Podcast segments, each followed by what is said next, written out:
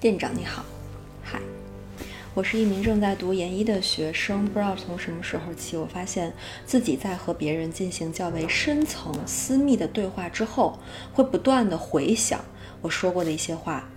这让我在这种场合的对话结束之后，很久都不能抽离出来，没有办法干别的事情，甚至有些影响睡眠。第二天早晨起来之后呢，会觉得疲惫不堪。由此呢，我采取过一些措施，比如说拒绝和别人的这种对话、深度对话，但那样做会觉得没有真正解决问题。我不知道自己是哪出了问题，希望店长能够帮帮我。这真的是一个非常非常有深度的问题，我们一起来聊一聊。我的第一感受是，袒露自己会意味着面对不确定性，这会给我们带来一种脆弱感。但事实上，脆弱性。反而是衡量我们勇气的最佳尺度。Hello，现场朋友们，大家好，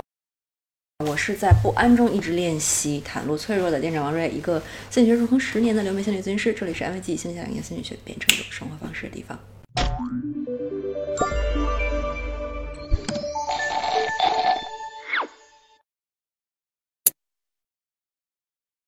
这位糖丸的来信当中描述的那种深入对话之后的感觉，让我想到就是当年读大学的时候，比如说跟小伙伴们出去嗨了一晚上哈，回来以后第二天早上起来那种身体的感觉，就比如说昨天可能跟大家太嗨了，然后喝的有点多，然后第二天早上起来就是浑身哪儿哪儿都不舒服。啊，头疼，然后胃疼，然后身体无力，然后甚至有一种被掏空的感觉。很巧的是，这位糖丸的情况刚好被一位心理学教授 Dr. Brené Brown，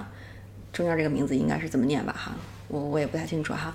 呃，他称为是 vulnerability hangover，直译过来的中文呢就叫脆弱性宿醉。我们今天就来看看这个神奇的概念到底是什么意思哈。今天呢，我们会用到布朗教授的那本书《活出感性》。我印象中之前的视频里边好像分享过，呃，但是那本书呢，莫名其妙的又找不着了。嗯，还有他的 TED 演讲《脆弱的力量》。布朗教授在他的《活出感性》这本书的引言当中，分享了他第一次受邀进行 TED 演讲的经历。在受到邀请之后呢，他非常期待。但是又很害怕，期待的是这是一个梦寐以求的向公众介绍自己关于脆弱性和羞耻感的这种研究的机会，害怕的是当众演讲，然后还不知道观众是不是会真的理解和喜欢自己的研究，因为原本研究脆弱和羞耻感的人就不多，更不要说当众去探讨这些令人不安的话题。但在真正开始演讲的时候，他决定冒一冒风险，用真实的情感去演绎自己研究的内容，然后在第二天早上。他感受到了一种最糟糕的脆弱后遗症，然后他一觉醒来呢，事事顺心，然后他就想起昨天在演讲的时候，他把自己完全真实的啊所思所想袒露在五百个观众面前，然后这段记忆突然袭来，然后布朗教授就立刻感受到非常的难受，他恨不得就是想拿那个被子蒙住自己的头，然后再也不出来。而且很神奇的是，我在跟大家说这一段内容的时候，然后我身上就是起鸡皮疙瘩，大家看汗毛都立起来了，就是说明这种感觉应该是很多人都会有共鸣的，就是那种在暴露自己之后会担心这种暴露给自己会带来怎么样的影响。嗯，这个过程布朗教授有研究哈，然后我自己也有这样的感受，应该是我们每个人都会经历的。所以大家发现。嗯，布朗教授的经历，还有我刚才提到的，是不是跟糖丸来信当中的情形几乎一模一样？这个就被布朗教授称为 vulnerability hangover，脆弱性宿醉的感受。不仅如此，这种感受还发生在后来许许多多他决定就按自己当时的真实想法，然后跟大家互动，但是却不知道呃会得到怎么样的反馈的每一次事件当中，他都会体验这种感觉。脆弱性宿醉是当我们决定真实展露自己是一个什么样的人。自己真正想要的是什么，以及把真正的自己表达出来的时候，或者暴露出来的时候的一种揪心的感觉。它发生在我们在不确定别人的反馈时而冒险表达真实的自己，这是一种很普遍、很正常的体验。因为面对不确定性，我们多少会害怕紧张，而在我们主流的社会文化里边，人们对于脆弱感大多是避而不谈的，对吧？或者是努力试图回避的，因为它会给我们带来我是不是不够好、不够坚强、不够勇敢等等之类的感觉。即使像布朗教授他那么优秀了，而且还是国外的文化，他一样会感觉到我真是糟糕透了的这种脆弱。但大家这个时候要注意一个非常重要的一个区分哈，就是你去体验脆弱性，不代表你是一个软弱的人。相反，正是因为你敢去体验它，才代表了你的勇敢。能够真实的面对自己的不安、惶恐，才是真正的勇气来源，也是与他人能够有机会建立深度的连接和信任感的基础。所以呢，我很想问问这位糖丸，包括其他有同样困扰的糖丸们，是不是在进行真实的这种深度沟通之后，在真实的表达自己的思想和情感之后，也会真的收获一些深度的、稳定的朋友，甚至是知己呢？就是不一定你每次的深度袒露、沟通、交流，然后都会和这个人最后能成为更好的关系、更亲近的关系，但是。你在之前尝试的过程当中有没有收获哪怕一个人呢？大家可以在弹幕里告诉我。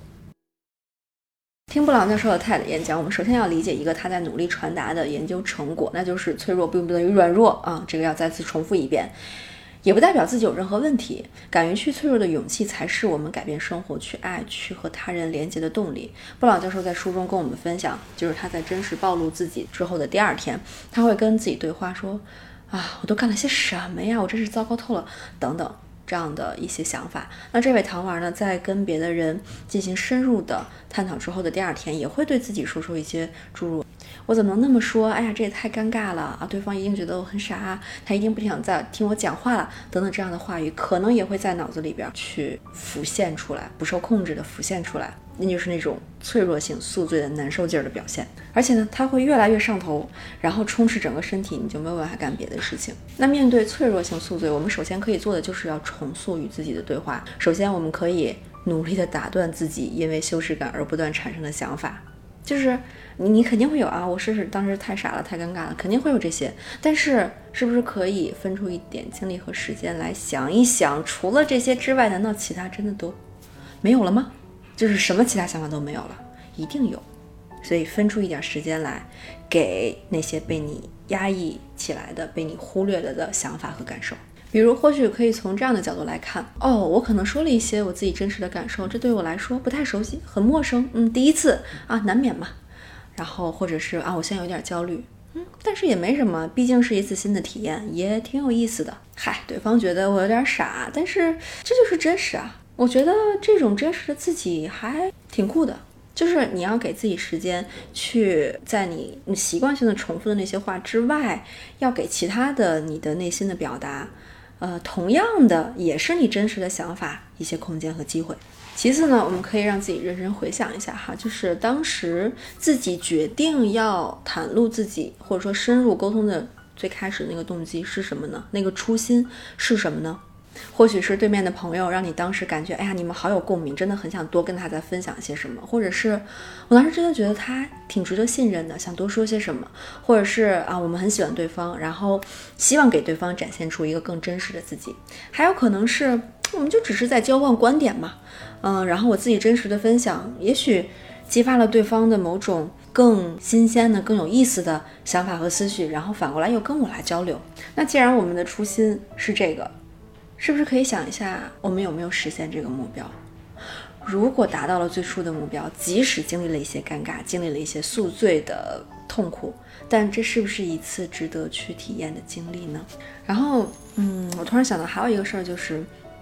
我们对于不舒服的这种感觉，好像是觉得不舒服就是不对的，所以总想赶走它，但其实不是。嗯，不舒服在成长的过程当中太正常了。就是比如你长个儿的时候，你会腿疼，对吧？嗯，因为很期待长得更高，然后腿疼的那种疼痛感反而是你期待的。其实，在我们心理成长的过程当中，也会经历这样一个过程。嗯，有点不舒服没关系啊，而且你要欢迎，甚至期待有不舒服的东西出现。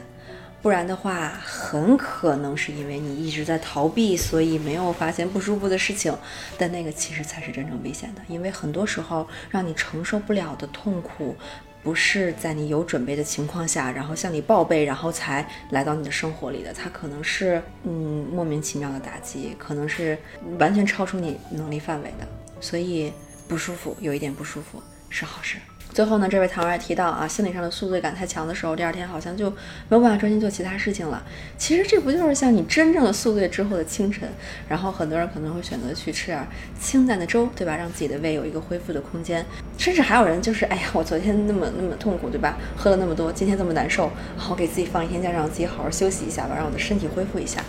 心理上的宿醉也是一样的。嗯，不用强迫自己，第二天就一定要什么事事专心，然后什么都很有效率。你可以给自己放一个假，然后这个是合理的，不要把它看成是一个非常严重的十恶不赦的问题，它就是我们身体一种正常的反应，只是你之前不太理解它，所以对它有一些误会。那我们现在就在最后的纪念弹幕里边来征集一下。大家常用的醒酒的方法都有哪些？嗯，就是大家可以两个视角来看待这个醒酒这件事情哈。一个是大家之前真的喝醉的时候，第二天会怎么做来让自己的身体恢复；另外一个就是今天我们学习了一个心理上的宿醉的一个概念。那大家有没有一些非常好的方式，也能够分享给这位糖丸，或者说大家之间就。单纯做一个互通有无哈，没准儿你的方法能够给另外一个人有一些启示，而且我觉得看到满屏幕的这种宿醉缓解的方法，应该也是让人心里很温暖的一件事情吧。我们今天视频就到这里，常规的这个音频版、文字版，欢迎关注公号“安慰剂心理小店”，后台回复“人际关系”就可以收到最后记得三连打卡。我们下期见，拜拜。